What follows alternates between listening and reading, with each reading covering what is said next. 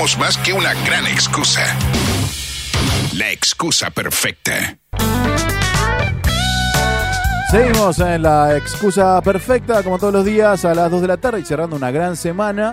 Nos vamos a charlar largo y tendido porque tenemos tiempo. Sí. A esta hora de la tarde nadie tiene nada que hacer.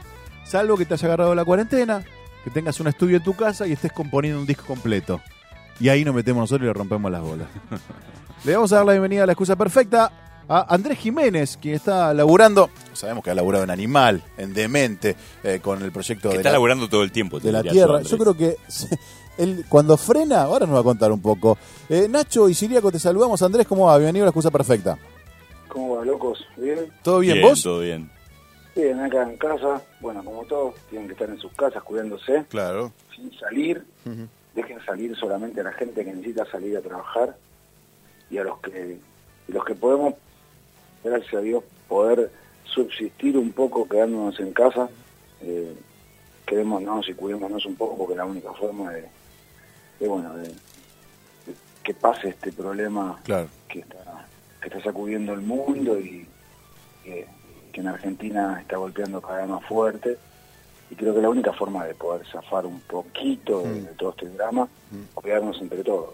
Sí, sí, recién hablamos, bueno, mañana es mi cumpleaños, yo le decía que cuando arrancó todo esto fue el cumpleaños de mi hija, y yo le, le decía, no te preocupes, que no festejás, y ahora me preocupo yo, digo, está, no vamos a festejar, pero nadie sabía que iba a durar tanto todo este quilombo, y que íbamos a estar cinco No, meses después, ¿no? Yo, yo voy a, yo voy a, a- yo también cumplí en abril y, y, y nada, y se me agarró con, con la cuarentena, pero, pero el otro día hablaba con, con un amigo y, y le decía justamente eso, ¿viste? Le decía, Mm. yo creo que este año, el, el año 2020, hay que como borrarlo del mapa, ¿viste? Hay que, hay que, hay que tratar de, cuando termine, eh, para mí yo no cumplí años este año, ¿no? Uno menos. Yo voy a, voy a- me voy a sacar un año de edad. Entonces, Sí. eh, voy a cumplir, eh, yo cumplí 53, entonces el próximo 27 de abril, que yo cumplo el 27 de abril, eh, voy a cumplir 53. Muy bien. Esta vez no cumplí. No, voy a empezar así. Voy a tener siempre un año menos de lo que tengo. Claro. Igual sí, no es tanta la diferencia, ¿me entendés? Pero, pero, pero es, cuando llegue a los 59, yo Claro. voy a saber que por ahí no tengo 60, pero a, todos les voy a decir que tengo 59. Claro, claro. Claro, que lo vas a volver loco el que haga la torta. ¿Cuán- ¿Qué cuántas veces pongo hoy, Andrés? No, 59 me pone loco. y 59 hasta el final, claro. Cada 59 y, y pone, pone una ahí tiradita ahí de mierda que, que fue la, del, la, de la, la de la pandemia, ¿viste?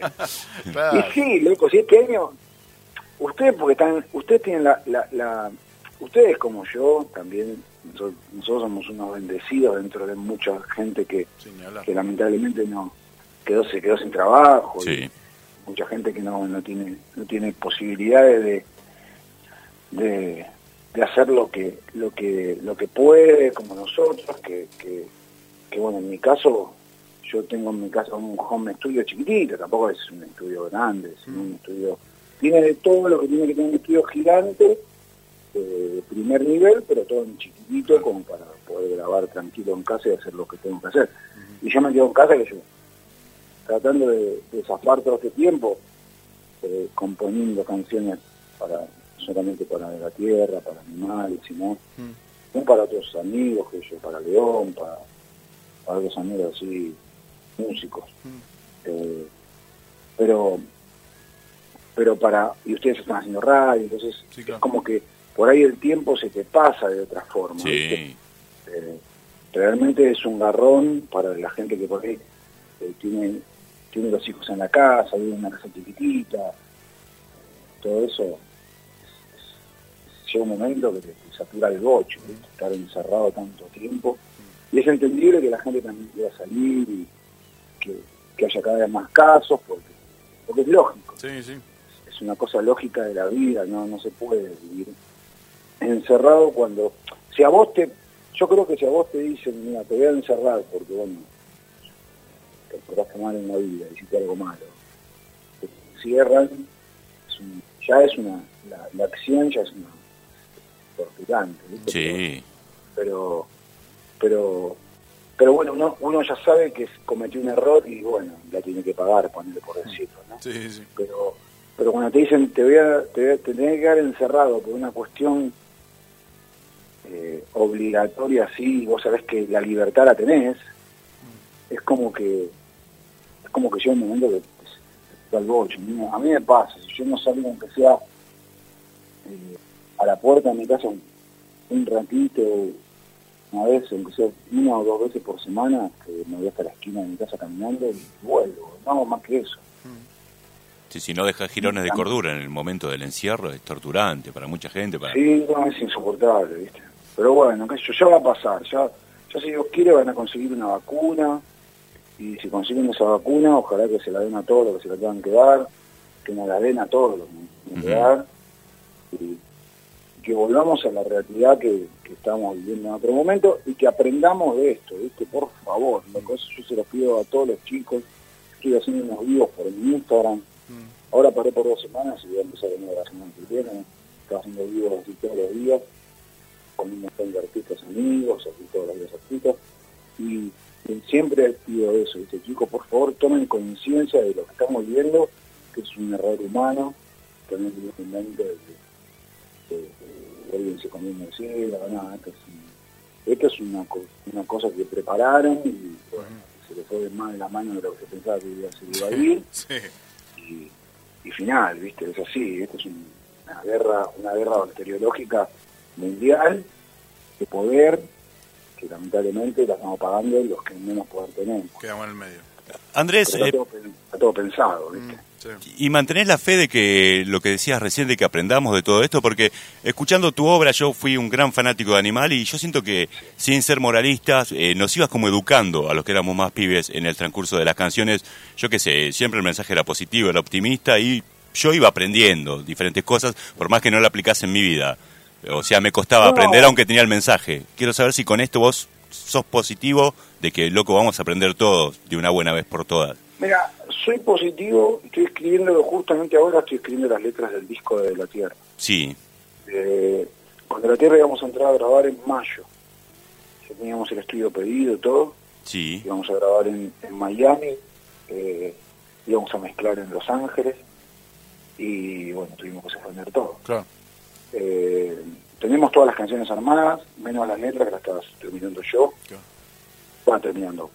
Ensayamos todo enero, eh, en Miami, estuvimos juntos, los cuatro, ensayando en enero, volví y me puse a hacer las letras. Y cuando pasó lo de la pandemia, yo volví justo eh, un mes antes, en febrero volví. sí.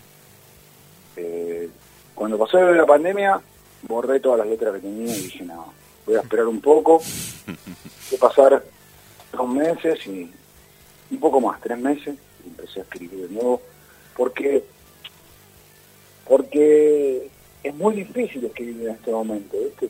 Porque, porque uno está con una como con una, una, una incertidumbre y una bronca interna Claro.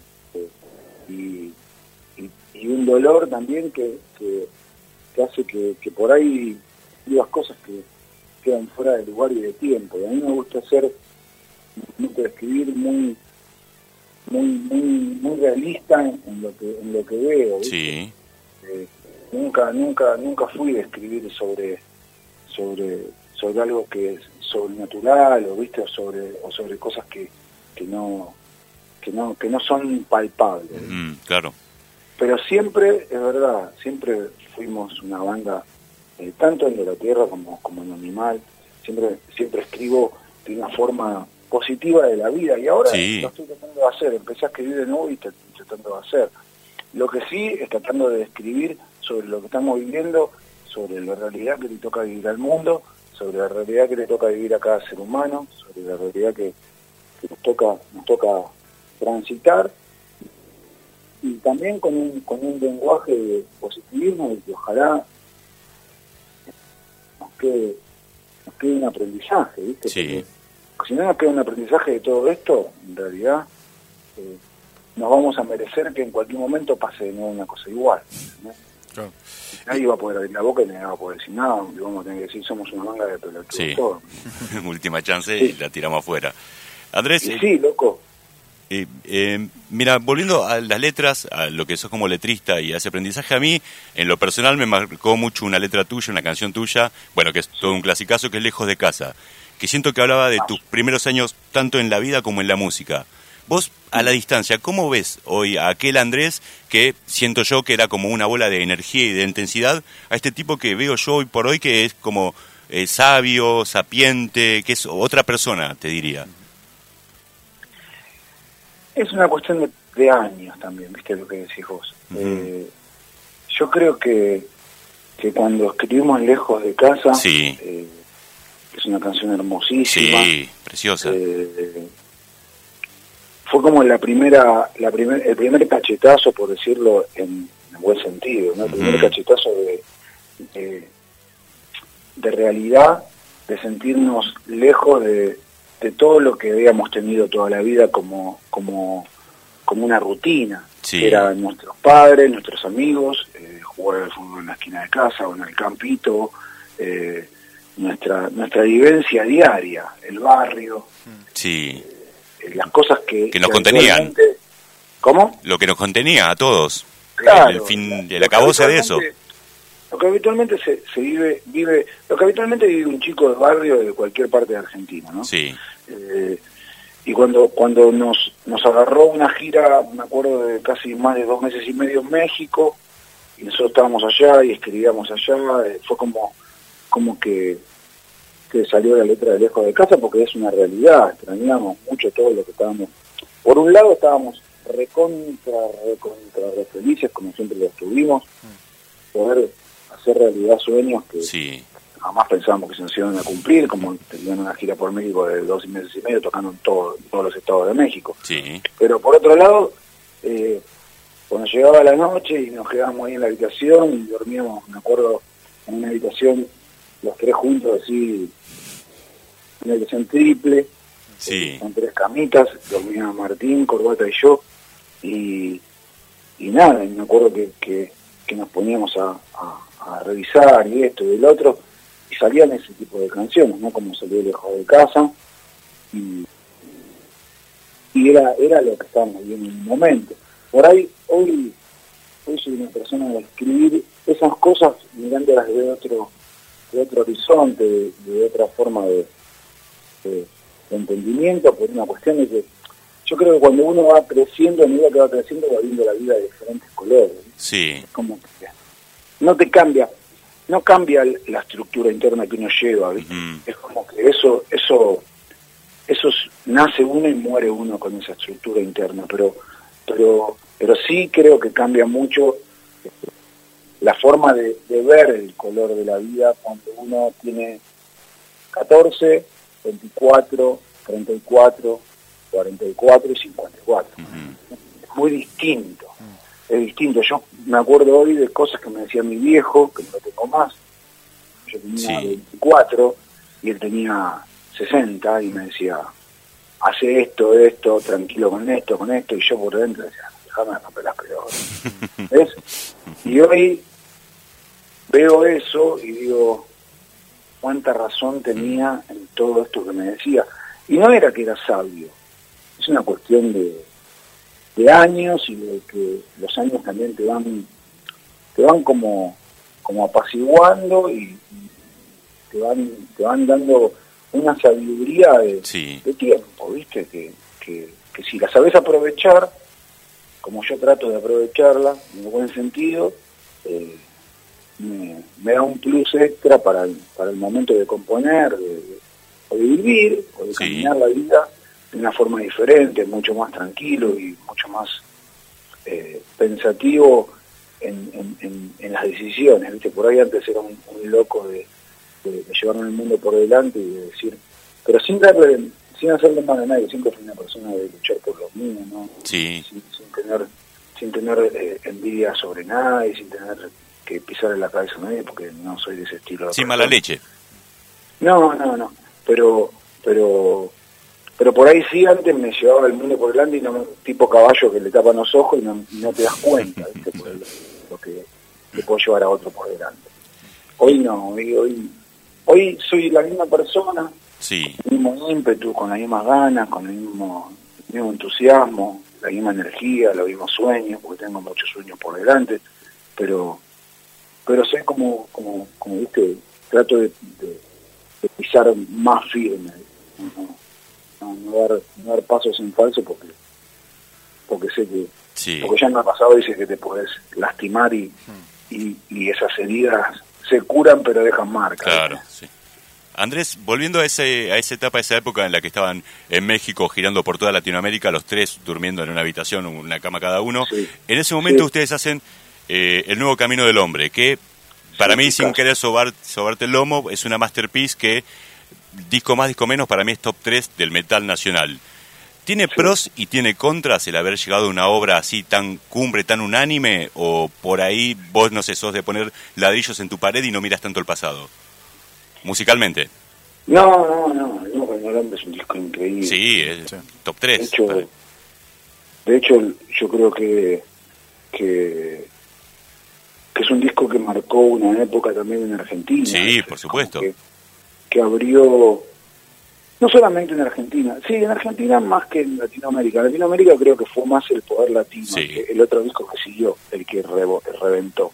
Pero en Argentina, El Nuevo Camino del Hombre fue un disco que, que hizo que, que las diferentes tribus por ese, por ese entonces, que eran, que era todo muy sectorizado, se unan, ¿viste? Se unió mucho lo que fue el sentimiento de, de, la música pesada o metal, o como lo quieran llamar.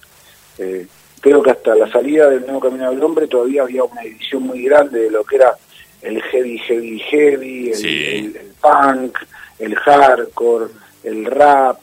Creo que a partir de, de Nuevo Camino del Hombre fue como que Animal eh, impuso un estilo, ¿viste? y, y impuso un estilo y marcó un momento y, marcó un camino, viste como como pasó con muchas bandas, de hecho a mí me parece que que, que pone Riff es una banda que a mí me marcó la vida y me marcó un camino, eh, que Ocho una banda que me marcó la vida y me marcó un camino, eh, que Rata me pasó lo mismo, que Ataque me pasó lo mismo, que Sumo me pasó lo mismo, eh, que, Hermética me pasó lo mismo.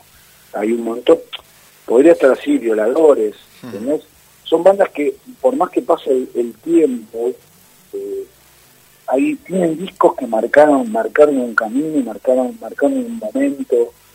Yo creo que Animal es una de esas bandas. Sí, Animal entra dentro de ese, de ese, viste, de, ese, de esa bolsa de, decir, está dentro de las 15 bandas, ponerle 10 bandas más importantes del metal argentino. Sí, seguro. O del, o del rock pesado argentino. Yo cuando digo metal hablo de, te nombré Sumo, te nombré Violadores, te nombré Ataque, ¿me entendés? Sí, sí. Eh, sí.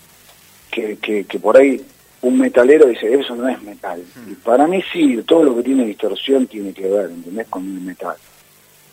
Eh, para ponerte en contexto, yo iba al secundario cuando salió ese disco y éramos todos pibes que veníamos de diferentes corrientes. Entonces todos escuchábamos diferentes clases de rock y estábamos todos separados.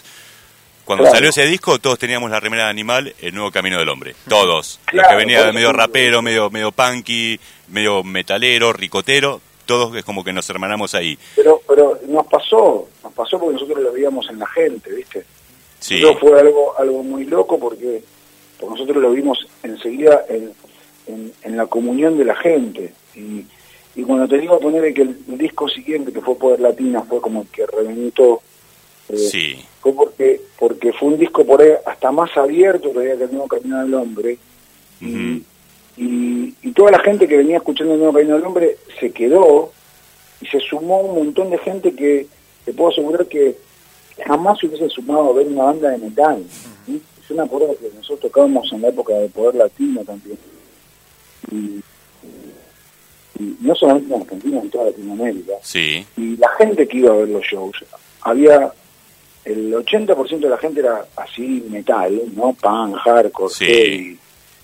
pero pero había siempre un 20 o, o, por ahí más, un 30% de, de gente que, que no tenía nada que ver, ¿eh? pero gente que yo decía, yo no, sé... Se abrió la familia. sí, sí, o, o chicos y chicos, o parejitas, ponerle que venían parejitas así que venían eh, como que iban, ponerle de verdad a un, a un casamiento, ¿viste?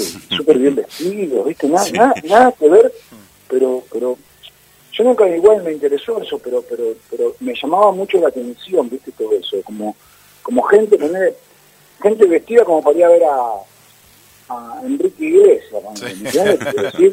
Sí, sí, sí, sí. Eh, o, o ir a ver a Maná. O como para ir al boliche, ponele. Claro, como para ir a un boliche, total, eso es lo que quiero decir, ¿viste? Como gente para ir a un boliche, que por ahí iban, por ahí iban por qué yo, por Loco Pro, Sí. pero, pero, pero se fumaban todo el show igual, ¿me entendés?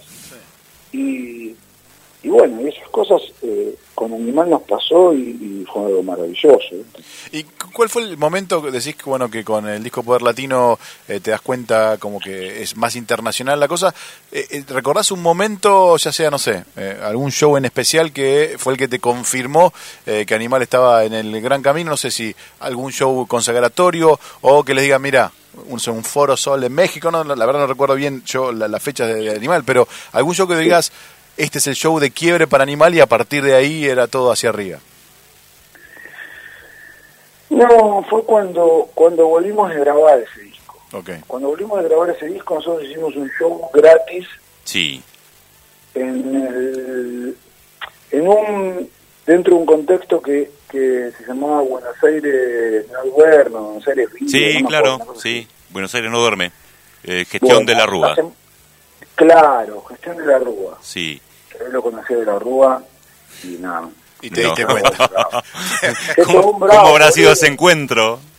No, no sé la que me dijo y no sé la que le dije yo, ahora le voy a contar. Uh, bueno. y, y, y nada, y me, me lo, me toca, ahí no tocaban bandas de metal, ahí to- tocaba que yo León, tocaba Divididos en ese momento, que estaba re era gigante, ¿viste? Fue cuando se Tocaban todas bandas muy grandes, pero más de rock pop, por Sí. decirlo, ¿viste? Eh, y nos dan un viernes a nosotros, así como, porque nada, porque se caía de Maduro, Animal estaba muy grande aparte, ¿viste? Y, y Animal en ese momento era como artista del mes. Y era una locura, era algo que, que nosotros Claro. ni, ni- ni nos dábamos cuenta. No es que nosotros estábamos conscientes, no nos dábamos cuenta en serio. ¿viste? Eh, por eso nosotros se nos veía por ahí del lado de afuera, el que no nos conocía, y te veía, nos veían como, "Son estos pibes no, no, no- saben ni lo que está pasando, y era de verdad, no, no sabíamos ni lo que estaba pasando. Y, y nos dan un viernes, y nosotros decimos, bueno, listo, vamos a tocar un viernes. Y, y cuando llegamos a probar sonido, probamos sonido, todo bien. Y cuando llega la hora del show, había casi 45 mil personas. Wow. Entonces, Mamá. eh, fue increíble. Fue, de hecho, fue uno de los shows que más gente fue de ese, de ese, de esa, Esa serie de eh, shows. de, de, de, de- de- de ese, de ese eh, ciclo Sí. de, de- de artistas, ¿no? Eh, y, y me acuerdo que nada, le deben haber dicho. Bueno, fue, fue una, fi- el show fue una fiesta. Sí. Entonces ahí fue como que nos dimos cuenta de que dijimos, wow, algo está pasando, ¿me? Claro. Porque, porque nosotros veníamos de tocar de obras, veníamos de tocar de lugares grandes, que yo el- el- en ese momento estaba clausurado obra después y to- tocamos en el Parque Sarmiento, que era un lugar para 100.000 personas, pero pero no no delante de tanta gente, porque Claro. yo siempre digo lo mismo, ¿no? Eh, que sea gratis o no, no sea gratis eh, es una, con- una, una una consecuencia, pero pero pero la gente cuando está ahí se queda para ver un show y es tanta la cantidad, Algo está no pasando. es porque es gratis, ¿me entendés? Sí. Es porque es gente que realmente tiene ganas de ir a ver a la banda, ¿viste? Y para, Eh, para sumarte, Andrés, ese show, no sé si recordás, de Animal, eh, transmitió un extracto Azul Televisión para todo el país. Todavía lo tengo grabado. claro, loco, Estaba- claro. Algo estaba pasando ahí, había caído el rayo. Claro, ¿me entendés? Era muy grosso.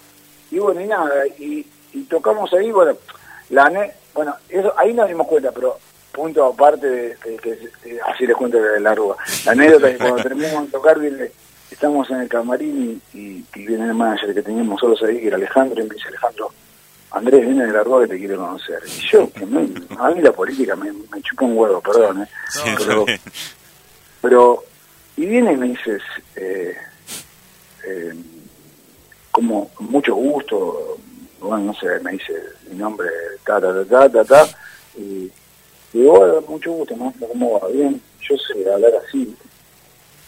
Y me miraban todo como diciendo, boludo, poniendo un poco de onda. eh, y me dice, usted se equivocó de rubro. Y yo le digo, no, no entiendo, ¿cómo? Me dice, sí, el manejo que tienen con la gente tendría que haber sido político, me dijo. Yo lo miré y dije, no, no, mire, hay una diferencia muy grande. Lo- Los, músicos hablamos con la verdad, los políticos hablan con la mentira. Qué Y lindo. chabón me miró, boludo, y me saludó y se fue. Te, dijo- Sí. te- te dio un beso, te dijo Y gracias Marcelo y se fue. No, no me olvido más. Y, y todos me cagaron a pedo. ¿Cómo vas a decir eso, boludo? No vamos a tocar nunca más. Y dije, bueno, que se las conchas su madre, no importa. Pero, ¿cómo va a decir? Porque tengo manejo con la gente, ¿entendés? Como diciendo, sos un buen un buen encantador de serpientes, Sí, ¿viste? sí, sí, sí, horrible. a todos. Malísimo, boludo. Y, y ese tipo, Y ustedes... bueno, y nada, y después nos dimos cuenta, con Poder Latino, después nos dimos cuenta que fue increíble cuando salimos a Latinoamérica también. Sí. Porque nosotros llegábamos a, a los países de Latinoamérica y, y era muy fuerte lo que pasaba, pero muy fuerte fuera de broma, ¿eh? Sí, Eh, sí. Estadio Nacional de Chile, eh, Plaza Simón Bolívar en, en, en, en Bogotá, adelante de 80 lucas de gente, eh, presentarlo en el Estadio Nacional de Medellín, que jugaba River, no me olvido más, ¿eh? jugaba River, estaba el, el escenario armado, Sí, contra- eh. Me acuerdo del partido, perdió River 3 a 1, que atrás estaba el escenario, sí. Sí, Copa Claro, Libertadores bueno, 99. ahí está, El escenario ese gigante Sí, era el escenario que tocaba Animal. Mirá ¿entendés lo que vos. decir? Sí, sí, sí, era terrible. O sea, terminaba Bueno. el partido y al toque, pum, animal adentro.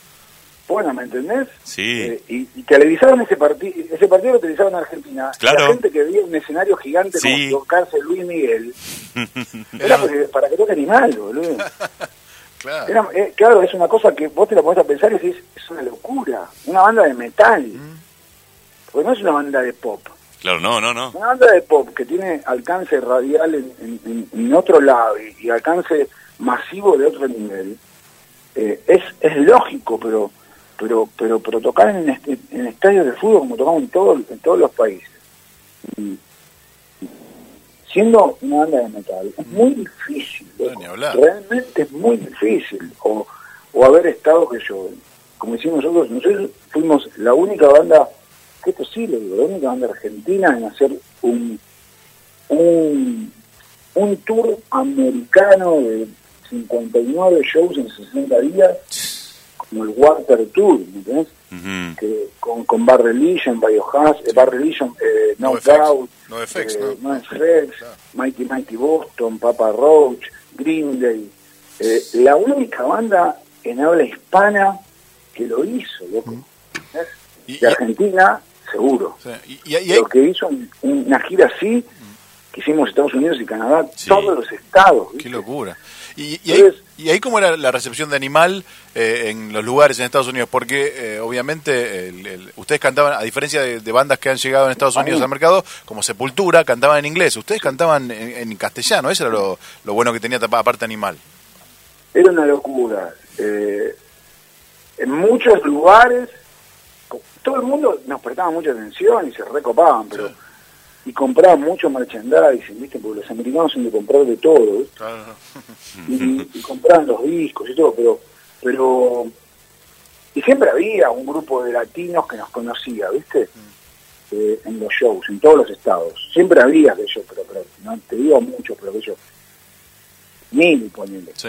Pero que es un montón igual. Sí, ¿eh? sí, Esos mil hacían un descontrol que Me descontrolaban imagino. a los otros 30.000 que estaban mirando.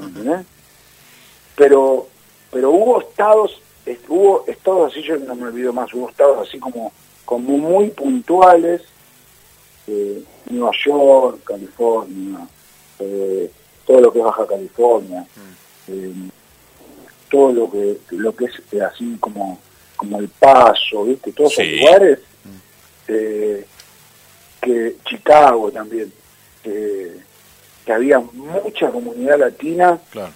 y como que hasta los gringos sorprendían, ¿viste? Porque había mucha gente que iba a ver animal, pero mucha, ¿eh? Estoy hablando de, de que por ahí, en un, en un lugar que había un evento de 60.000 personas, Sí, en el momento que tocaba Animal había 3.000 personas fanáticas de Animal. ¿entendés? Es una bola de gente. Sí, sí, es un que montón. hablando, ¿eh? Es un montón, es el piso de obras, imagínate. claro. Claro. El piso de obras entran 3.500 personas. Andrés, con ese disco con... Ah, perdón. Perdón, No, perdón, no, Andrés. No, eh, te, quería decir que me llamó la atención en ese disco, creo que fue con Poder Latino, eh, que ustedes se van de Argentina a grabar a Estados Unidos eh, de Sí. negro y con tachas, y vuelven con bermudas y remeras deportivas. ¿Eso fue orgánico o fue una manera de buscar, a, no sé, provocar a la gente y decir, lo importante no está en la pilcha, sino los sentimientos son otros? No, no, nosotros, nosotros ya, mira, nosotros, en realidad de, de, eh, de, de tachas nunca estuvimos, pero pero porque no porque no teníamos plata para comprar. Pero, pero siempre fuimos más de, de, de ir un poco en contra de la corriente, pero por, porque nosotros escuchábamos una música que también era otro tipo de, en un momento era, era como otro tipo de, de- de ropa la que usaban, ¿viste? Que es un Sí.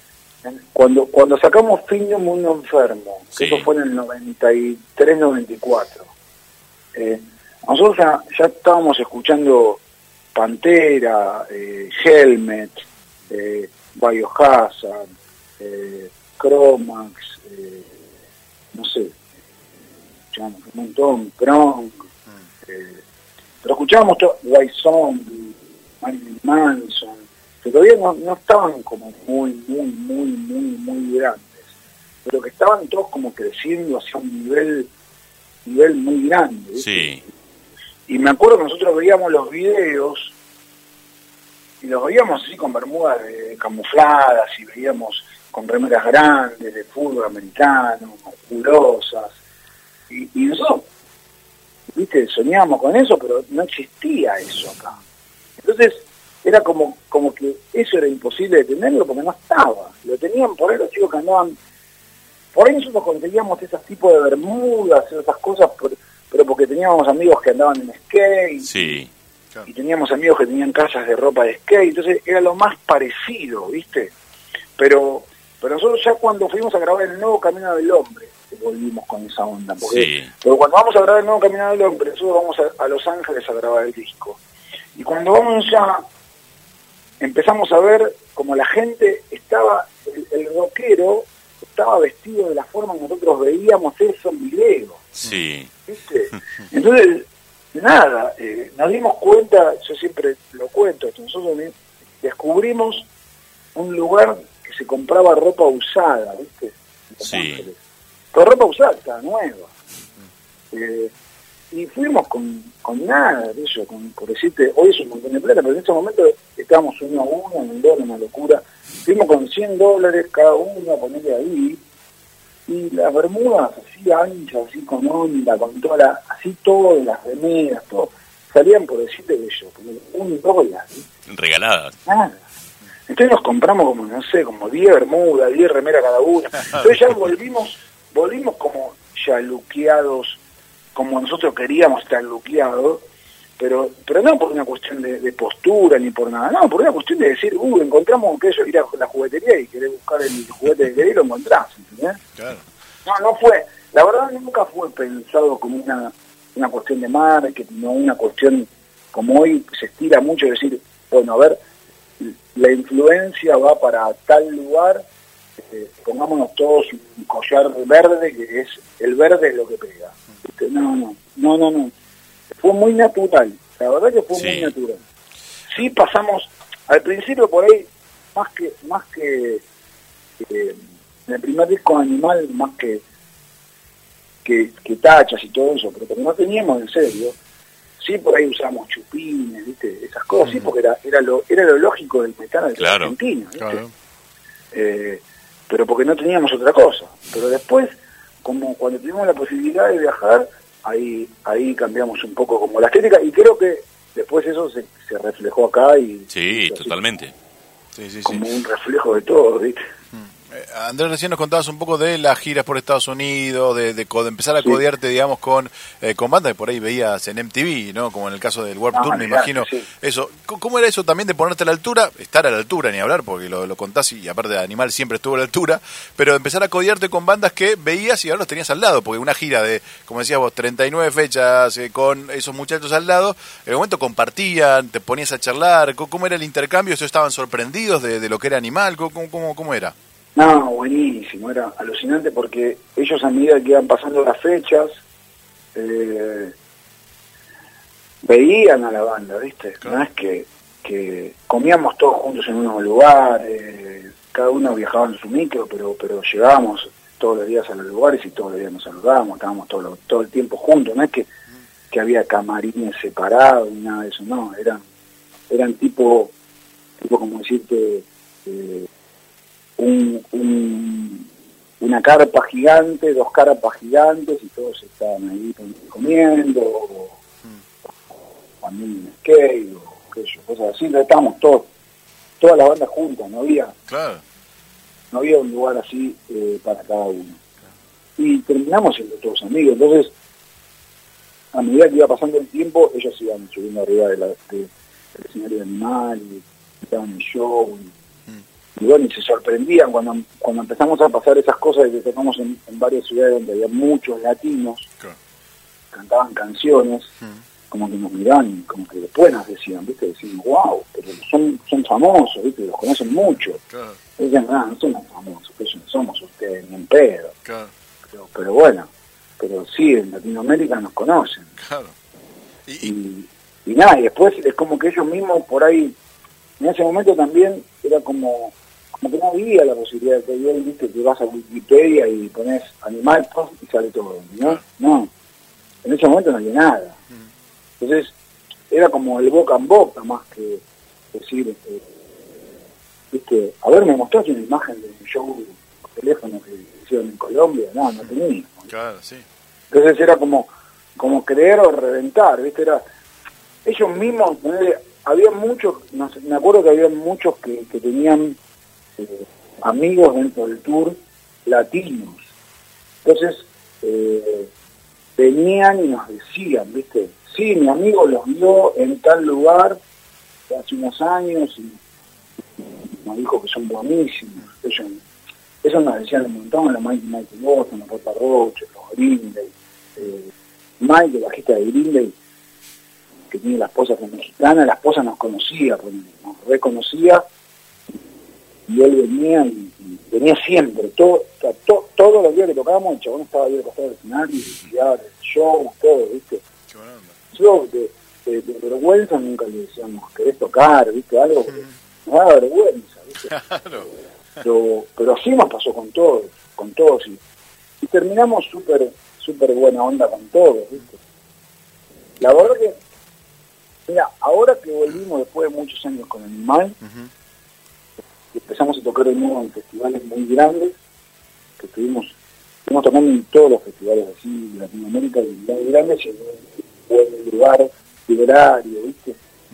Eh, en- en el escenario principal, Estuvimos en todos estos, estos cinco años que volvimos, estuvimos en todos los países, estuvimos, como te digo, tocando en, en- en- en festivales gigantes, eh, lugares donde que yo compartimos con Kiss, con Guns, con Sinchen, con, Claro, con todo. eh, Doubt, con, con, con un montón, que yo, con, con, con todo el mundo, con Sí. Con, con miles, con muchos, muchos, eh, con System the Down, con, con Defton, con Gojira, con Lamos Gold, con, bueno, con POD, eh, Qué bueno. Set, Claro. tocamos con todo el mundo. Estos, estos, estos años que volvimos, tocamos en, en festivales, estoy olvidando de una bola de, de Sí, bandas, Sí, seguramente.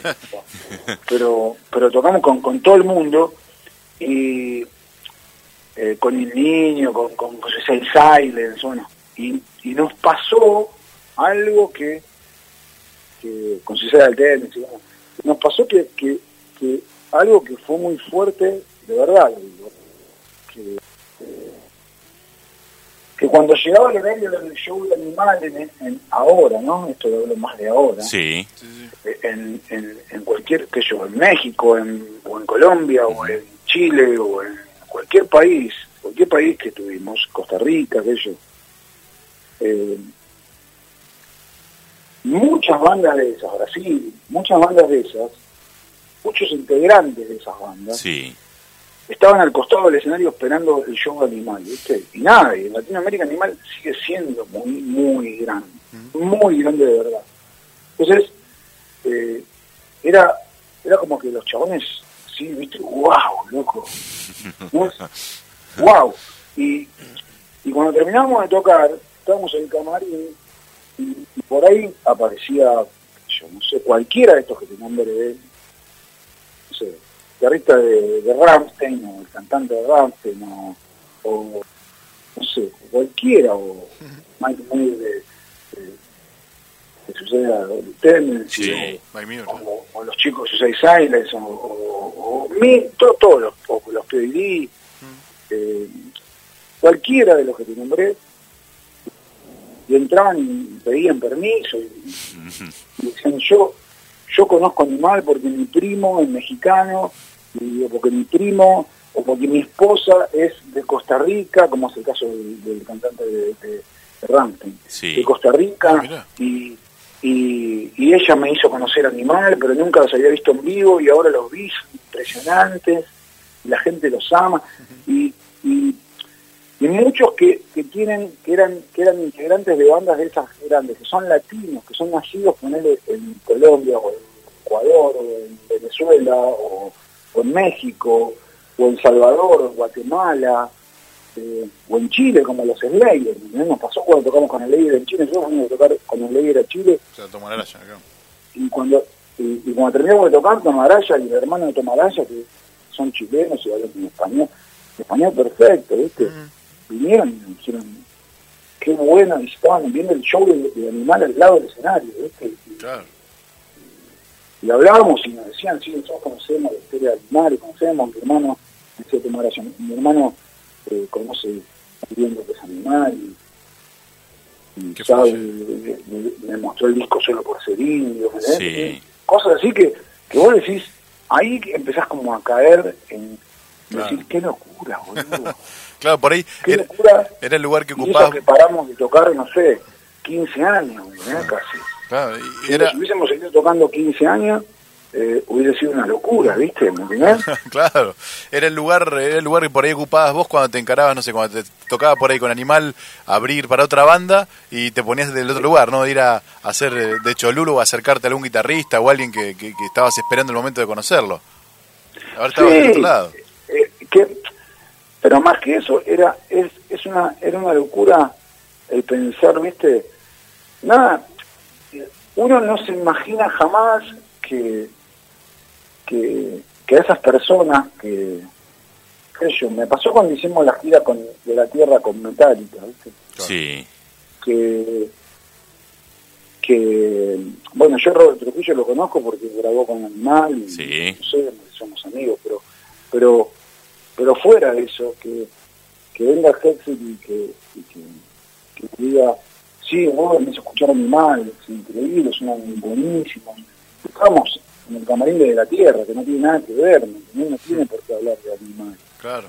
eh, o me pasó con Ozzy, ¿me entendés? En Brasil. Eh, Viste que, que, que, que el chabón eh, no sabía de dónde era, el chabón eh, eh, como que como que en un momento, claro, estábamos haciendo una conferencia de prensa y el tipo eh, veía que en Brasil, viste que es muy diferente porque eran todos periodistas brasileños. Sí, y el, y el, y el tipo vio que todos me, me preguntaban muchas cosas y, y- y el chabón terminó la conferencia y me, me, me agarró y me dijo, ¿cómo es tu banda? Y, yo dije, tengo dos bandas, una banda que se llama Animal y una banda que se llama De la Tierra. Dijo, pero sos famoso. Digo, no, no soy famoso. Digo, "Digo que famoso. No, vos sos famoso. Me dijo, no, no, yo, yo, yo sí, yo soy famoso. Me dice, pero vos sos famoso porque porque te preguntaban más preguntas a vos que a mí. ¿entendés? Y, y, y que te diga aquello, él, ¿nos sacamos una foto?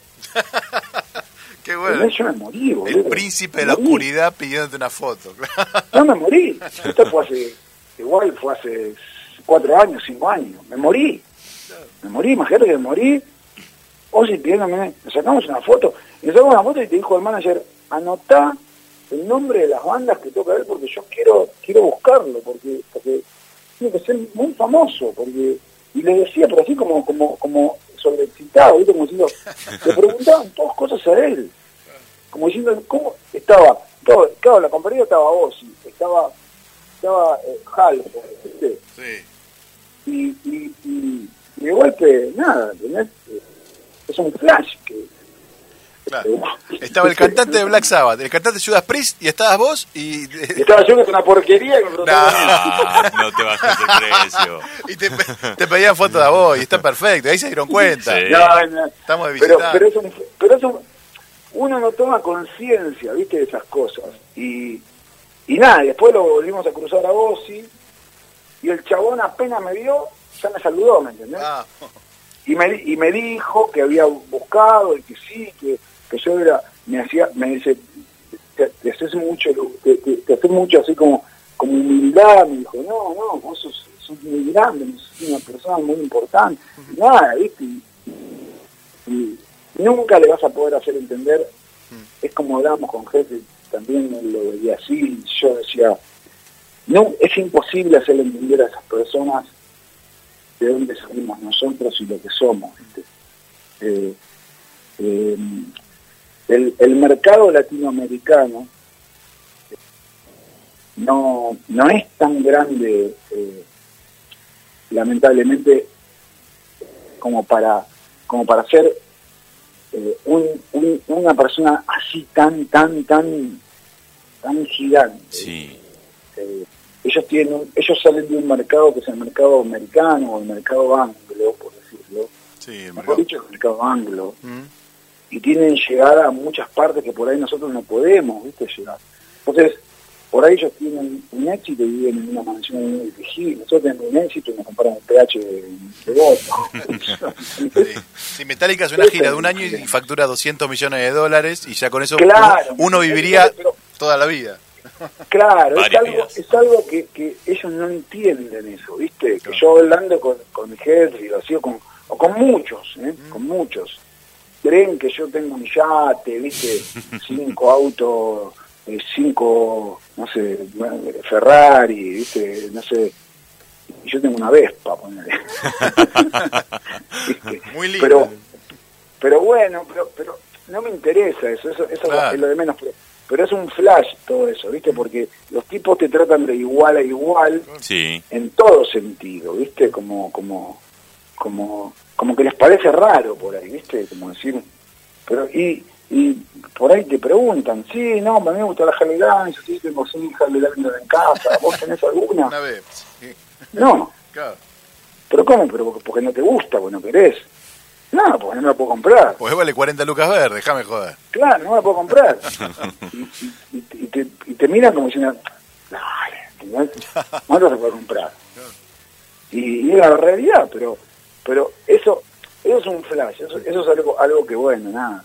Es que el que es músico en Latinoamérica sabe que estoy hablando y estoy diciendo la verdad, y es así. Sí. Sí. Muy muy pocos los, los músicos en Latinoamérica que, que pueden codearse a ese nivel, no al nivel de talento, a ese nivel con músico anglo. por Claro. ejemplo, ¿no? Sí, igual lo que contás, eh, me parece a mí sin ser peyorativo, eh, digo, lo que los iguala es la música, lo que los diferencia es el circo, digo, no ser peyorativo con, el circo, porque ahí lo que te iguala, lo que te pone a la misma altura de Ozzy, de Metallica, no sé qué, es la música. Lo que te diferencia es el circo que hay alrededor.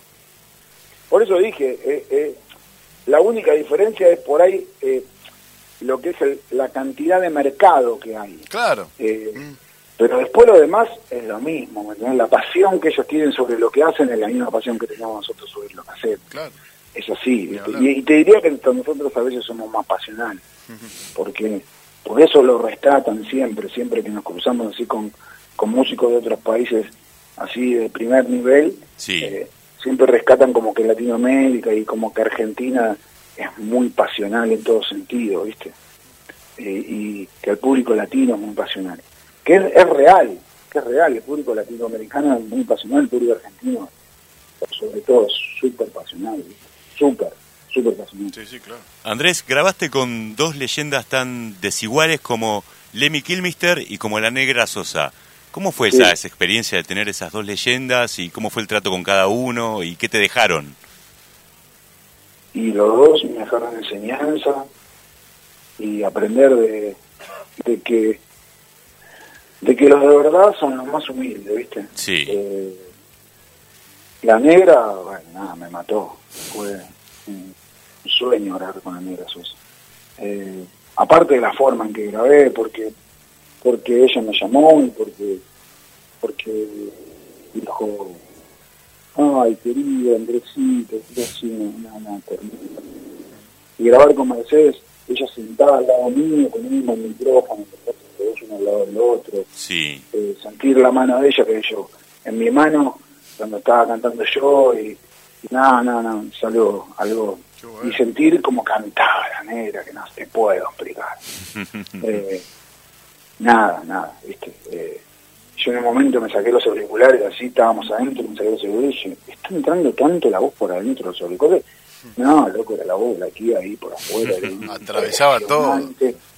Y, y nada, y una humildad, una, una, una, una belleza, ¿viste? Y, sí, y con Lemmy lo mismo. Lemmy, una persona que, que, que gracias a Dios hasta, hasta tres meses antes de, de su muerte, yo estuve con él en Brasil sí, hablando y, y súper, súper, súper tipo, buen, buen tipo, muy buen tipo y, y, y nada, con Lemmy fue algo alucinante. Primero porque yo también soy fanático de motos, que lo que hace toda la vida, y Sí, segundo claro. porque creo que Lemmy es el Loxi de los pobres, por decirlo, ¿viste? Eh, Claro, es como, como el Osi más, más llegable, ¿viste? sí, eh, así una leyenda que va a quedar por siempre. eh, y tener al Kia al lado, tenerlo a Lemmy al lado mío cantando. Y de golpe cantar los dos juntos, también con un micrófono juntos en un mismo lugar, en la misma cabinita. Por ahí yo tomar un poquito de distancia, ¿viste? Porque te da vergüenza. Que de golpe el tipo te mire y te diga, eh, men, ¿viste? Eh, yo vine a grabar con vos y porque me gusta tu banda y, y, y- y vamos a cantar. Vamos a cantar juntos acá y, y vení, dame un abrazo, ¿viste? Eh, no, no, no, no tengas vergüenza de nada, porque no, yo estoy acá me porque me gusta lo que haces. Increíble. Y viste, eso, y que te diga eso ahí, en el medio de la grabación, Sí, te, te, rompe un hielo, viste, que, que vos decís, wow. es humano, el dibujo animado viste, es humano. Claro, loco, y, y te, te, te, te pone en un lugar que vos decís, claro, es verdad, loco, vino a grabar conmigo porque le gusta la banda, no vino porque, porque viste, porque le compramos un auto a 0 kilómetros. Claro, sí, ¿Entendés? Entonces, eh, eh, y nada, y después el otro día, me acuerdo que ellos tocaban con Motorhead en un lugar que se llama El Palladium en Los Ángeles, sí, hermoso histórico. claro, un lugar histórico, y nosotros fuimos a verlo, invitados por él, y el chabón en el medio, en, en- en el medio del show, entre tema y tema, agradeció, contó que había grabado con una banda argentina llamada Animal, que se llama Animal, que, había terminado de grabar, que estábamos ahí, ¿viste? No, un fenómeno, ¿viste? son cosas que, que te quedan guardadas en- por siempre, ¿viste? Que, que por ahí realmente uno uno jamás va a dejar de tomar dimensiones Sí. todas estas cosas. Porque, porque nada, porque, porque nosotros somos así, estamos criados de esta forma, ¿viste? Somos así como, como para mí, yo siempre lo digo, para mí las estrellas están en el cielo, y, ¿viste? Yo soy una persona común y corriente con la bendición, con la bendición de poder vivir hasta el día de hoy y de poder haber hecho lo que soñé y realidad, ¿viste? Claro. Pero, pero, pero nada más que eso. Después soy igual, quiero. Claro, Ni, ni, ni- ni- ninguna estrellita más arriba, ni ninguna estrellita más abajo. Ellos, Tengo los mismos errores, las mismas virtudes que cualquiera de los que está escuchando del otro lado de la radio. Claro. Pero, pero qué yo, no- uno no toma esa conciencia, ¿viste? Bueno, te- ¿no te pasó, La vida, te pasó, la vida como si, como si no hubiese pasado nada. claro, te pasó hace no mucho que la estrella número uno de pop de Argentina te Sí. mandaron mensaje o no? Y te pidiera de estar en su show y, y era como una fan ¿Quién? más. Lali. Claro, Lali Espósito, que, que, sea fanática de sí, animal. lo, lo digo, pero lo digo, pero lo digo, lo digo, lo digo por más que un montón de, de- de idiotas, viste, me- después me dijeron, eh, loco, traición al metal, No, qué locura, metal, pelotudez. viste, cuando yo tocaba, cuando yo se lo estaba tocando metal estaban en un huevo al otro, ¿viste? claro, viste. Aparte, aprendan, a- aprendan a respetar, loco, por favor, aprendamos de una vez a respetar, terminemos la. Ahora tenemos un virus que, ¿sabe qué? Por más que sea reggaetonero, Sí. eh, trapero, trapito, o heavy metal, o hardcore, o, o, o- o no sé, o dark, te mata igual, loco. Claro. ¿entendés? Basta, basta de la boludez esa de, de andar dividiendo gente al pedo, boludo, basta, basta, loco, basta de esas divisiones. Hablo de lo político hasta hasta hasta el- lo, hasta los futbolistas, hasta todo. Yo soy de Racing, sí, sí, está todo bien.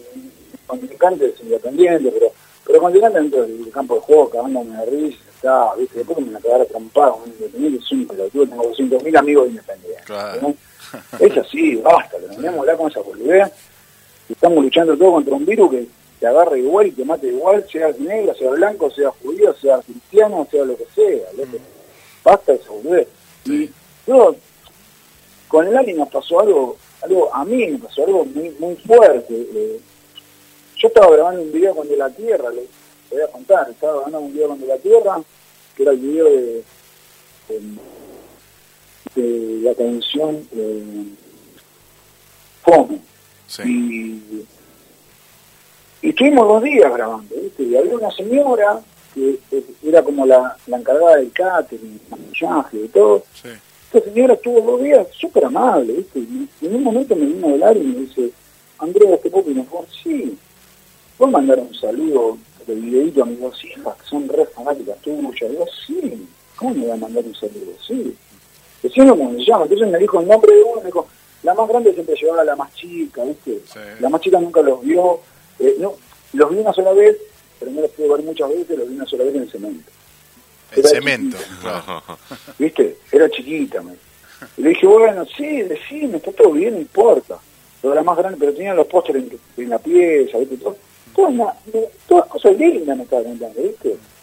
Entonces, eh, me dice el nombre de la más grande, me manda el saludo, y me dice el nombre de la más chica, y, me- y el, el nombre de la más chica era Lali. Entonces, es lógico, cuando termina de, cuando termina de grabar, bueno, Lali, te mando un, un beso grande, Andrés Jiménez, bla, bla, bla, bla, pasala bien.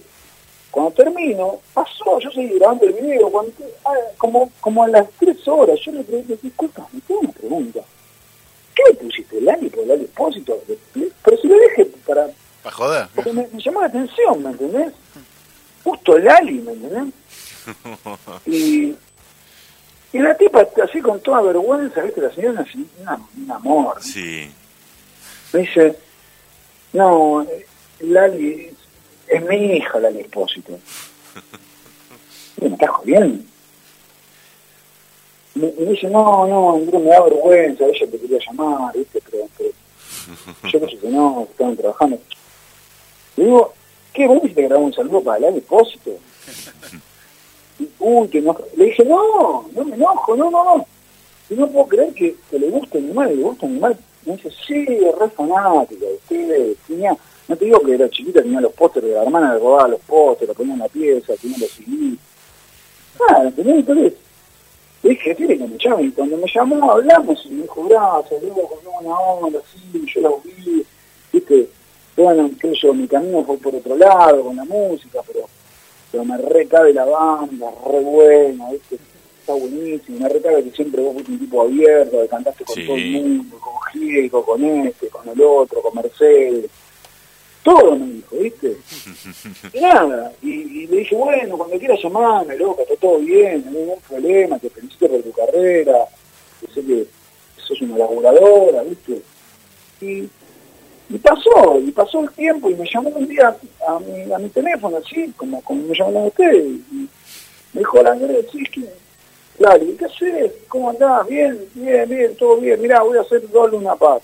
¿Sabes qué? Mi sueño sería que toque Animal un tema mío, así todo roqueado, así como Animal, pero que lo toquen conmigo en Luna Park. ¿Se copan? ¿Cómo me decir que sí, boludo? Por supuesto. ¿Entendés? Por supuesto. Me subí a tocar Claro. con, con Ale Lora del Tri. En los 35 años de, de Ale Lora del Tri, en México, en, el, en el Auditorio Nacional. Grabé con Lemmy como grabé con Mercedes. Grabé con León como grabé con Moyo, con Pistrafa. Con Cerati. Eh, así, ¿entendés? Eh, claro, boludo, grabé con Trujillo, grabé con... ¿qué? Yo no me pongo a pensar... Es como que mañana me llama el Chaqueño y me diga el Chaqueño chiste, que tenés que cantar una samba. ¿Y cómo no voy a cantar una samba con el Chaqueño? No. ¿Qué voy volando, boludo? Pero claro, loco, me encanta. Me encanta, aparte porque me encantan los desafíos así de las culturas y de las diferentes músicas. Creo que la música. La música está llena de colores, ¿viste? Como una como una paleta de colores cuando uno pinta un cuadro, ¿viste? Para un para un para un para un pintor, ¿viste? Y no hay que perderse la posibilidad de decir, a ver si mezclo esto con esto, ¿qué pasa? ¿Viste? Es así, no estamos hablando de, de, armamento nuclear. ¿viste? No estamos armando de- no, está- no estamos hablando de que, que porque yo me junte con Ali Espósito a cantar, o me junte con el chaqueño para chino, me junte con mañana con, no sé, con con Ale Gensi de lo babasónico, Sí, eh, eh, Miranda. estoy haciendo el nuevo coronavirus, ¿viste? No, vieja. Claro, estamos hablando de música. ¿Entendés? Es, es así, tan simple como eso, es hermoso, ¿viste? Ozzy grabó Es- con Post Malone ahora, claro. Claro, loco. Con los traperos.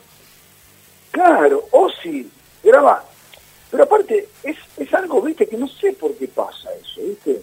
Eh, Axel, no Axel Rose, eh, eh, el láser de dentro de una torta, en un, en un, en un, en un video de, de, de, de Paulina Rubio nadie dice nada, boludo. ¿Entendés? Y si no, búsquenlo en Google, Paulina Rubio Live. Van a ver, Sí, el láser sí, sí. dentro de una torta, de Paulina Rubio. Y nadie dice nada. ¿Viste?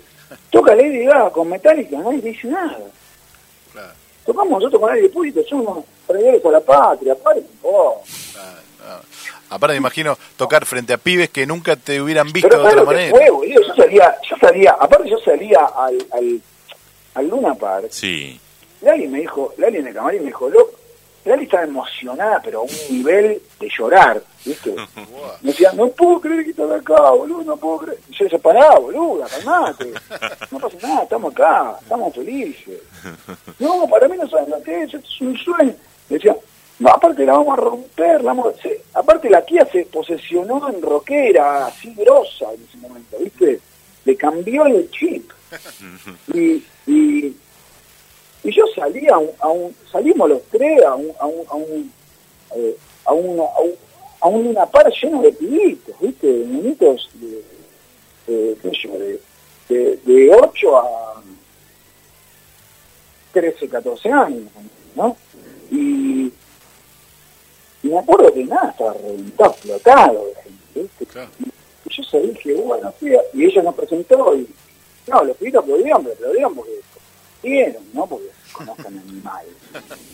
Y, y yo salí y le dije, bueno, a ver, todos desde chiquitos nos vamos al infierno, pero en broma, infierno, yo no creo nada en esas pero, pero digo, a ver, todos haciendo cuernitos, los cuernitos bien arriba, ¿viste? Yo se los cuernos así, tipo, tipo Dio, sí. y 7000 nenito haciendo cuernos, ¿viste? Con los padres, boludo. Una masa, ¿me entendés? Yo dije, que nadie se cae de risa después me lo dijo, sos un hijo de puta, boludo. Todo el público, todos todo los nenitos haciendo cuernitos con las dos manos, ¿viste? Parecía que estaba tocando Black Sabbath, ¿me entendés? Y yo decía, no, no dejen de hacer cuernitos, muevan los cuernitos para adelante, ¿viste? Mientras que tocamos, ¿sí? Y los pibitos hacían todo. Qué y fue bueno. mortal, boludo. Fue como, me sentí un poco Yuya en un momento. ¿eh? Haciendo el pasito, ¿no? Sí, me sentí un poco Yuya, Yuya con el metal. Pero bueno. estuvo buenísimo, boludo. Qué bueno. Y yo me- yo fui re contento, ¿sabes qué? Lo que era irme, ponerle, fui, salí, y los padres de, de, de muchos nenitos que estaban con los nenitos, me paraba y me decía, Andrés, no, no puedo creer, boludo, yo soy un fanático de animal. Me sacas una foto con mi, con mi hijo, sacamos una foto. Y los nietos se hacían cuernitos, viste, en la puerta de, de una par. Yo- Buenísimo. para mí era, era algo, era algo muy lindo, ¿viste? Como decir, qué loco, porque yo estoy seguro que más de uno de esos 7.000 pendejitos que están ahí, Sí. en buen sentido a los pendejitos, Sí, sí, sí, se entiende. Eh, el día de mañana por ahí se acuerdan y dicen, sí, yo vi a un loco que hizo, me hizo hacer los cuernitos y hoy, y hoy escucho Black Sabbath, qué sé yo. ¿Entendés? Eh, es así, yo lo pienso de esa forma, ¿viste? Y, y cuando la gente no lo entiende, yo a, a veces digo, loco, por favor, no podemos ser tan cabeza de tacho, Qué loco. locura, qué bueno. Andrés, ¿Entendés? Eh, Está buenísimo, Sí. para mí está buenísimo. Sí, es genial, la verdad que hermoso. Andrés, cuando se haga la enciclopedia definitiva del rock y del metal nacional, el nombre de Andrés Jiménez y el nombre de Animal van a estar sí o sí, van a tener un capítulo aparte y va a haber un apartado en eh, cuando Corbata se fue del grupo, se fue de Animal. Yo no te Sí. quiero preguntar razones ni que entres ahí, sino que No, te no, quiero, no, lo, que, problema. lo que te quiero preguntar es, porque me acuerdo que en esa época se armó como una gran chusma, que en los medios, viste, se decía una cosa, otra. Lo que quiero preguntarte es la versión más ridícula, más pelotuda que haya llegado a tus oídos de por qué Corva se fue del grupo. No, no, la, la, la única que todos saben, eh, que porque se peleó conmigo, Claro. y nada que ver, nunca nos peleamos. Porque yo me acuerdo que se hablaba de todo, se decía cada cosa y yo medio me angustiaba, decía, no, pará, sigan siendo amigos.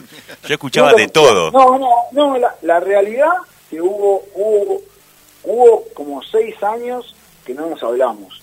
Esa es la Sí. realidad. Pero no nos hablamos no por una cuestión de que nos odiamos, no nos hablamos por una cuestión de respeto y, por- y de dolor interno de cada uno por ahí. Porque Sí, uno por ahí había sentido que, que el otro le había hecho mal y el otro había sentido que le había hecho mal eh, sin habernos hecho mal. Claro. Una decisión de cada de cada uno. Marcelo se va de animal, sí, eh, cuando se va, nosotros nos volvemos llorando de- en un avión desde Atlanta a Buenos Aires, los dos sentados uno al lado del otro, eh, llorando, loco. sí, sí, sí. literalmente, llorando los dos, y me acuerdo que lo único que me decía Marcelo, yo quiero hacer mi vida en familia, Andrés, y necesito parar. Fue así, Eso fue y todo. lo hizo, y después, y me acuerdo que me dijo, buscá un bajista que, que dé todo como lo vi yo, y fue cuando lo fui a buscar a Titi. Claro. Eso fue lo único, lo, el único, lo único que, que, que sucedió, esa fue la realidad, y, y después él armó, armó carajo, Sí. y, y- y me pareció increíble que lo haya hecho, y, y después, nada, hubo como, hubo como para mí un desenfoque, eh, así, en esos seis o siete años que, que, que no nos hablamos de, de, de, no- de no, de no darnos cuenta de que, de que habíamos pasado un montón de cosas juntos. De que eran familia. Y claro, loco, y de que y de que él dormía en mi casa y yo dormía en su casa, Sí, eh, para no volvernos eh, de, de, de- de tan lejos, porque no teníamos plata para ir y volver en el colectivo. ¿me Sí, claro. Nosotros éramos así. Eh, Corva eh, dormía en mi casa y no teníamos para comprar zapatillas, boludo. Y yo lo dormía en la casa de él y no teníamos para comprar zapatillas. Y, y después los dos estábamos en Los Ángeles con Martín, los tres cagándonos de risa, felices, ¿viste? Eh, es así, loco. Me acuerdo cuando se compró su PH para vivir, Marcelo, y fue, fuimos todos a festejar. Y después cuando me lo compré yo, vino la. Eh, es- pasamos muchas cosas hermosas. Entonces, nunca podríamos estar peleados. Yo nunca le podría... Mira, hace, hace una hora y media atrás sí, eh, me mandó un, una, un, un WhatsApp sí. eh, poniéndome corazones porque yo le, le- le- porque anunció que ahora va a sacar una canción nueva. Sí, Le puse, le puse vamos, loco, me encanta que vuelvas a ser feliz. Y me mandó unos corazones. Ah. Hace menos de una hora y media. Bueno, lo bueno es que no llegaron las versiones ridículas que he escuchado yo, que iban desde la magia negra hasta tema de contrato. ¿Qué magia negra? No, no, no, pero te digo lo que, la, las boludeces que decían en los medios, ¿eh? Que se No, decía cada no. cosa. Que eso para cagarse de la risa o largarse a llorar. lo, lo claro, la verdad es que, que sí estuvimos distanciados, pero distanciados porque porque cada uno estaba dolido Sí, de cada sí. uno. Creo que, que, que eso le pasa a cualquiera. Pero pero nunca tuvimos nunca tuvimos odio uno hacia el otro, ni, ni, ni, ni, desearle mal el otro al otro, no, no, nunca, loco. Y si Marcelo por ahí, muchas veces, muchas veces a diferencia, por ahí yo nunca hablé mal, yo esa es la diferencia, yo nunca dije nada malo. Por ahí él en algún momento se ha dicho, eh, sí, me cansé, por- pero, pero yo sé, yo lo conozco mucho, yo sé que lo habrá dicho porque lo dijo así de calentura en un momento, y por ahí por la gente que tenía alrededor también, ¿no? Claro. Sí. Hoy, hoy lo puedo decir abiertamente, que yo, por ahí por la gente que tenía alrededor también. Claro. Por algo no está más con la gente que tenía alrededor también. Claro. ¿Entendés? Sí. Sí, sí. Hay que ponerse a pensar a veces. Eh, Andrés, sí. Eh, Andrés, te agradecemos el tiempo. La verdad no te queremos ocupar, no te queremos sacar más del estudio, porque Ah, sab- sabemos que está estás, bien. estás Estoy en mi casa, estoy tomando mate en la cocina de mi casa y después subo una escalerita muy bien. y, A seguir y dándole. tengo un cuartito ahí, el cuartito de la humedad, nada, no tiene humedad, pero, pero el cuartito y ahí, y ahí, y ahí me pongo a componer sí. cosas. Es el cuartito Igual que ahora tenía que salir a comprar, Ah. acá, Ah, en un bueno. supermercado, me tengo que poner eh, gorro, bandera, vincha, todo. ¿viste? Che, y es el, Eh. el cuartito que se ve en el video de Puro, de, de, de- de la Tierra, es ese cuartito ahí que se te ve con el micrófono, con Sí, un teclado. Es un, es un cuartito, sí, es, es un cuarto de 4 por tres y medio, no es tan chiquito, pero pero lo tengo tan lleno de cosas que, que nada, ¿viste? en realidad tengo tendría que, que tener un lugar más grande, pero no quiero tener un estudio de grabación porque porque es, es como como mucho, si tengo un estudio de grabación me voy a poner, me voy a enfermar de estar todo el día, entonces eh, así estoy todo el día, imagínate, en, en un lugar donde tengo amplitud mucho más, Más me voy a quedar ahí a vivir, me voy a quedar más a nadie, ¿viste? Claro. Entonces, eh, ahí es como que, que entro, tengo, tengo, como les dije, lo bueno es que, que siempre eh, traté de, de ir eh, cosechando cosas dentro de, de la- de- del equipamiento que tengo, Claro. eh, todo de primer nivel, así como si fuese un estudio de recontra profesional, de lo mejor que pueda haber un estudio poner en, en cualquier parte del mundo, Argentina o en Estados Unidos, pero lo tengo como con poco para grabar en pocos canales, no tengo para grabar yo una batería en 17 canales, Claro. tengo para grabar eh, Sí, yo- bien así, de verdad, de verdad, ocho canales, pero es una locura, ocho canales es un montón, ¿no? Pues, para lo que yo lo uso, lo uso para. Yo maqueteo todo con, con una batería que la armo, que la dibujo y la armo electrónica así en el, en, en, en Pro Tools y, y, y después grabo, grabo los bajos, y eso es un canal, dos canales de bajo, grabo la guitarra en dos o tres canales, Y grabo la voz en uno dos canales, ya está. Ya está. Sobra, me recontra sobra. ¿eh? No necesito. Lo, lo que tengo todo es que tengo todo de primera como para grabar. Por eso pude grabar esa canción de La Tierra de mi casa. Sí. Que eso está buenísimo. Cómo ponerle todas las voces del primer disco de La Tierra, yo las grabé acá, solo, en mi casa. Claro. Qué bueno. Claro, lo que permite la... la- Segundo no, porque tuvimos que viajar todos y, y, y la produjo Ross Robinson, pero Claro. pero pero ponele, ahora dentro de poco va a salir eh, una canción nueva de la tierra, Ah, ok. una canción nueva inédita.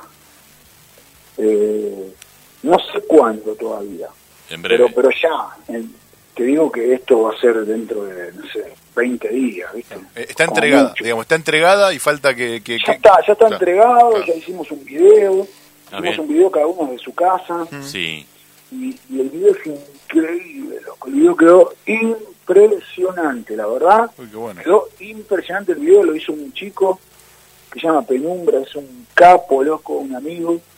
Y nos filmamos todos con cada uno, Andrea desde su casa en San Pablo, Claro. yo acá, eh, Harold de Puerto Rico y Alex de Guadalajara.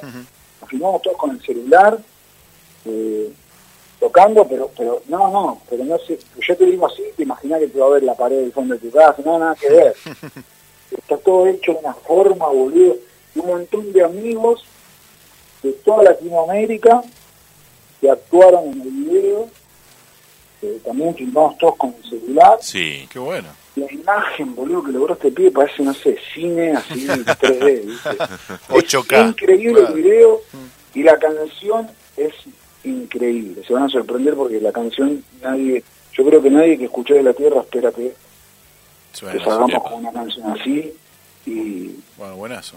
y la canción es alucinante. La canción es alucinante. Nada, estamos esperando que Sí, que se levante todo.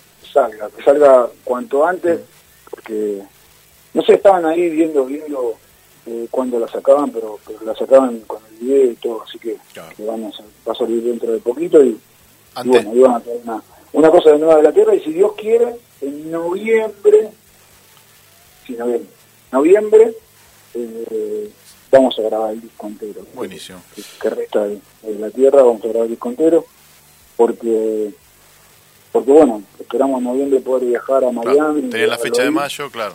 Y se cambió todo ¿viste? para noviembre. En noviembre por ahí está todo un poquito más calmado, ¿viste? No sé. Y esperemos, sí. Pero por ahí hay una, una mini vacuna, que yo no sé, algo. Los rusos entregan algo y veremos qué pasa con todo eso. Sí, después si Dios quiere en febrero, la idea es que en febrero como también no, no, no hay, yo no creo que volvamos a tocar hasta, por lo menos, si Dios quiere, ¿no? Sí. Abril del año que viene, porque hasta que hasta que haya una vacuna real y, Sí, y un- todos sepan que Un show como la gente. claro. da, da efecto y, y, y tiene y, y- y sirve, no creo que se van a hacer espectáculos públicos, yo no creo, yo no creo. Por lo menos como los conocíamos, no. Por eso, entonces yo creo que recién en abril, mayo del próximo año vamos a empezar a tocar de nuevo.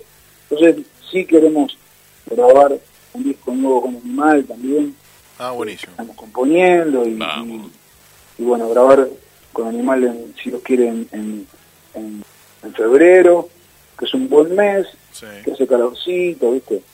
Por ahí, por ahí alquilar un- una quinta o ir a la quinta de algún amigo, armar todo, todo ahí, un un estudio móvil y grabar ahí. Hoy, hoy, hoy hay tanta tecnología, ¿viste? Que Puede que grabar en cualquier lado, claro. Meterse en un estudio como era en la anterior versión, ¿viste? De la vida, que, que tenías que ir a internar un mes y medio dentro de un estudio o 20 días dentro de un estudio. Hoy podés estar en la casa, eh, tomarte unos mates, tirarte la pileta, salir y a agarrar la guitarra, ¿viste? Claro. Y, estás más distendido, Sí. está buenísimo. Yo, gracias a Dios, tengo, tengo así amigos que tienen, no como yo, pero tienen casas importantísimas. Pero mientras Sí. tengas un amigo que tenga pileta, es siempre lo Por importante. eso, no, tengo un par que tienen pileta, está. unas casas que... Y yo les dije, mirá que te voy a copar la casa, me voy a venir a grabar. Sí, boludo, vení, está todo bien. Y nada, como viven solo y todo así, eh, Sí. nada, nada, me, me llevo todo y grabo ahí. Y, y- y con Animal grabamos ahí, después sí mezclamos fuera, qué yo. Sí, ¿no anda? Sí, A la casa de, a la casa de Alex en Guadalajara que debe tener pileta, seguro. La casa de Ale en Guadalajara es muy chiquita. ¿En ¿viste? serio? Ah, pero uno cree que Es vive... una casita. Pero que... uno cree que tienen esas Yo mansiones. una casita, boludo. Ah, está bien. Ya me está, ya me estaba, se me estaba cayendo. Si digo. no la tiene el baterista de Maná, ¿quién la tiene, viejo? Aparte de baterista, No, no, no. necesita ahí, lugar. poner- él, es, un- él es uno de los pocos casos de los que hablaba, ¿viste? Sí. De los latinoamericanos que, que pueden sí. hacer una Y bueno. Pero bueno, bien merecida la tiene. Sí, claro Sí, que por sí. supuesto. Toda laburando. La- laburando. Pero, pero estamos hablando de una banda, justamente ves, eso, de eso estamos hablando. Estamos hablando de una banda que es muy popular, ¿viste? Sí. Una banda que hace un estilo de música que es mucho más más factible que pueda tener una llegada de estadios Claro. y todo eso. ¿Entendés? Porque porque nada, es como es como hablar de, de su ¿entendés? Se cansaron de vender discos en los 90, que era el momento de vender discos. Ni hablar. Totalmente, ¿no? Y aparte hoy en día tocan en eventos, no en eventos, ahora no, pero, pero sí. hasta que estaba la pandemia, la última gira, Alex, me- me- que estábamos todo, estamos todo el tiempo hablando, es, un, es una persona hermosa, de alma hermosa, ¿viste? súper, súper, súper terrenal, cero Sí. estrella de nada, de nada. loco.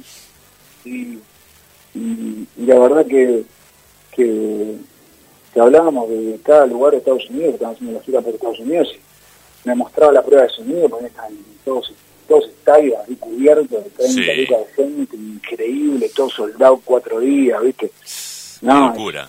es, un- es algo, un- una locura, ¿viste? Sí, sí. Pero, pero maravilloso porque a mí me ponían feliz eso. Yo soy cero, te voy a repetir, de verdad, le digo, yo cero, cero envidia, cero, no, no, no, no, no, siempre fui así, ¿viste? No, no, no me importa, no me importa competir con nadie, ¿viste? Solamente, eh, en realidad compito sanamente cuando me subo arriba de un escenario. Claro. Cuando me subo arriba de un escenario en un festival, soy el mejor.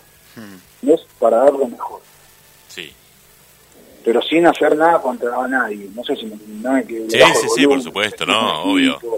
Esas pelotudeces no. Subo y, me, y me, y me, me concentro y me transformo para ser el mejor en ese momento. Después, bajo de ahí, se terminó yo, el chip se me cambió de nuevo y soy la misma persona de todo- toda la vida. Pero como estoy arriba del escenario, realmente sí ahí, eh, porque creo que, que me debo a entregar lo mejor de mí al tipo que confía, ama lo que yo hago, va y paga una, una entrada para verme. Eso es, demasiado, demasiado. Y bueno. Que pagó una entrada para ir a verte, te entrega el amor, la confianza, canta los temas tuyos, si vos no salís lúcido a entregarte todo por el todo, eso es una amarrada. Eso sí, eso es lo que yo pienso. Esperemos volver a, a verte por acá en Mar del Plata en vivo. Andrés, eh, gracias por tu tiempo. Hablamos loco. una hora y pico. La verdad que es un placer charlar con vos y repasar todo. Y, y como te digo, esperando fuertemente lo nuevo de la Tierra eh, y lo nuevo de Animal. Ya, ya sabiendo que el año que viene tenemos un disco nuevo de Animales, Sí. también un placer saberlo que, que siguen la- laburando para eso. Así que te agradecemos el tiempo, Sí, Andrés. sí, Un placer. Y escuchen ahora, el 28, por lo que vi, Sí, eh, va a salir un- el primer corte de algo que saca Corbata Nuevo. Así que escúchenlo. Buenazo. Prestenle atención. Mirá, mirá qué Seguramente va a ser muy bueno. Escúchenlo. Genial, qué bueno. El 28 de este mes. Ahí estamos. Cerramos, mira, hablando de todo tu proyecto y lo de Corbata también. Así me gusta. Por supuesto. Andrés, un placer charlar con vos. Cerramos con lo que se conoció ahora en medio de pandemia. eh, ah, el, el- hicimos, un video, hicimos un video de la canción Puro, eh, así cada uno en su casa. en su casita, claro. eh, grabándolo y hicimos una versión de, de esta canción Puro, que es una canción fuerte, Medio Sí. acústico. pero la hicimos así tipo, tipo tranquilita. Y de hecho, fíjense, bueno, en el video cuando lo miren por, por, por internet, por donde lo miren, Sí. fíjense que Alex, pobre, no estaba estaba en su casa de vacaciones, ¿viste? Se había ido a, a Puerto Vallarta, tiene una casa ahí, Pobre. y, y no tenía la batería. Entonces me dice, ¿cómo qué grabo, boludo? Y le dije, no sé, Ale, buscate un tacho, hace algo, boludo, buscate un tacho, trae un tacho. Y, me, y al rato me empieza, con el video empezamos a ver, ver tachos en la casa, ¿viste? El bidón de Y agua. digo, agarra eso, eso. Me dice, ¿qué? Agarra eso, eso de la, la botella de agua. y, y claro, eh, me decía, ¿qué botella de agua? Y tenía un tanque de agua, eso, de, de, ¿viste? De, de, de 20 litros de agua. Sí. Lo de dispenser, claro. Claro, lo dispense, claro. Entonces me dijo, el, el, el, el, el, el, el- el tubo del agua, le digo, sí, eso. Eh, eh, ¿Está vacío? Sí. Bueno, a ver, pegale. Me dijo, uh, suena increíble. Y grabó, y, la- y el, el, el- el- lo que toca él está grabado ahí. Si lo ven en el video, te vas a dar cuenta que es un, es un tacho de... Sí, sí, sí, un tacho de de agua. Sí, sí. Ahí lo estaba viendo. El clásico tacho celeste de agua de dispenser Claro, que está ese, tocándolo. ese. Claro. Ese, ese.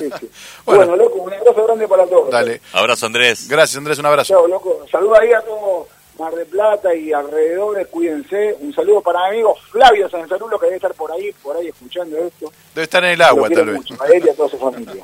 Gracias, Andrés. Un abrazo. Chao, loco. Chao. Eh, hablábamos con con Andrés Jiménez y escuchamos lo que él nos contaba. Se puede ver en YouTube, ahí se lo ve a Alex de Maná tocando el bidón eh, y suena y todo un bidón, pero genial, eh, la versión de puro desde la tierra.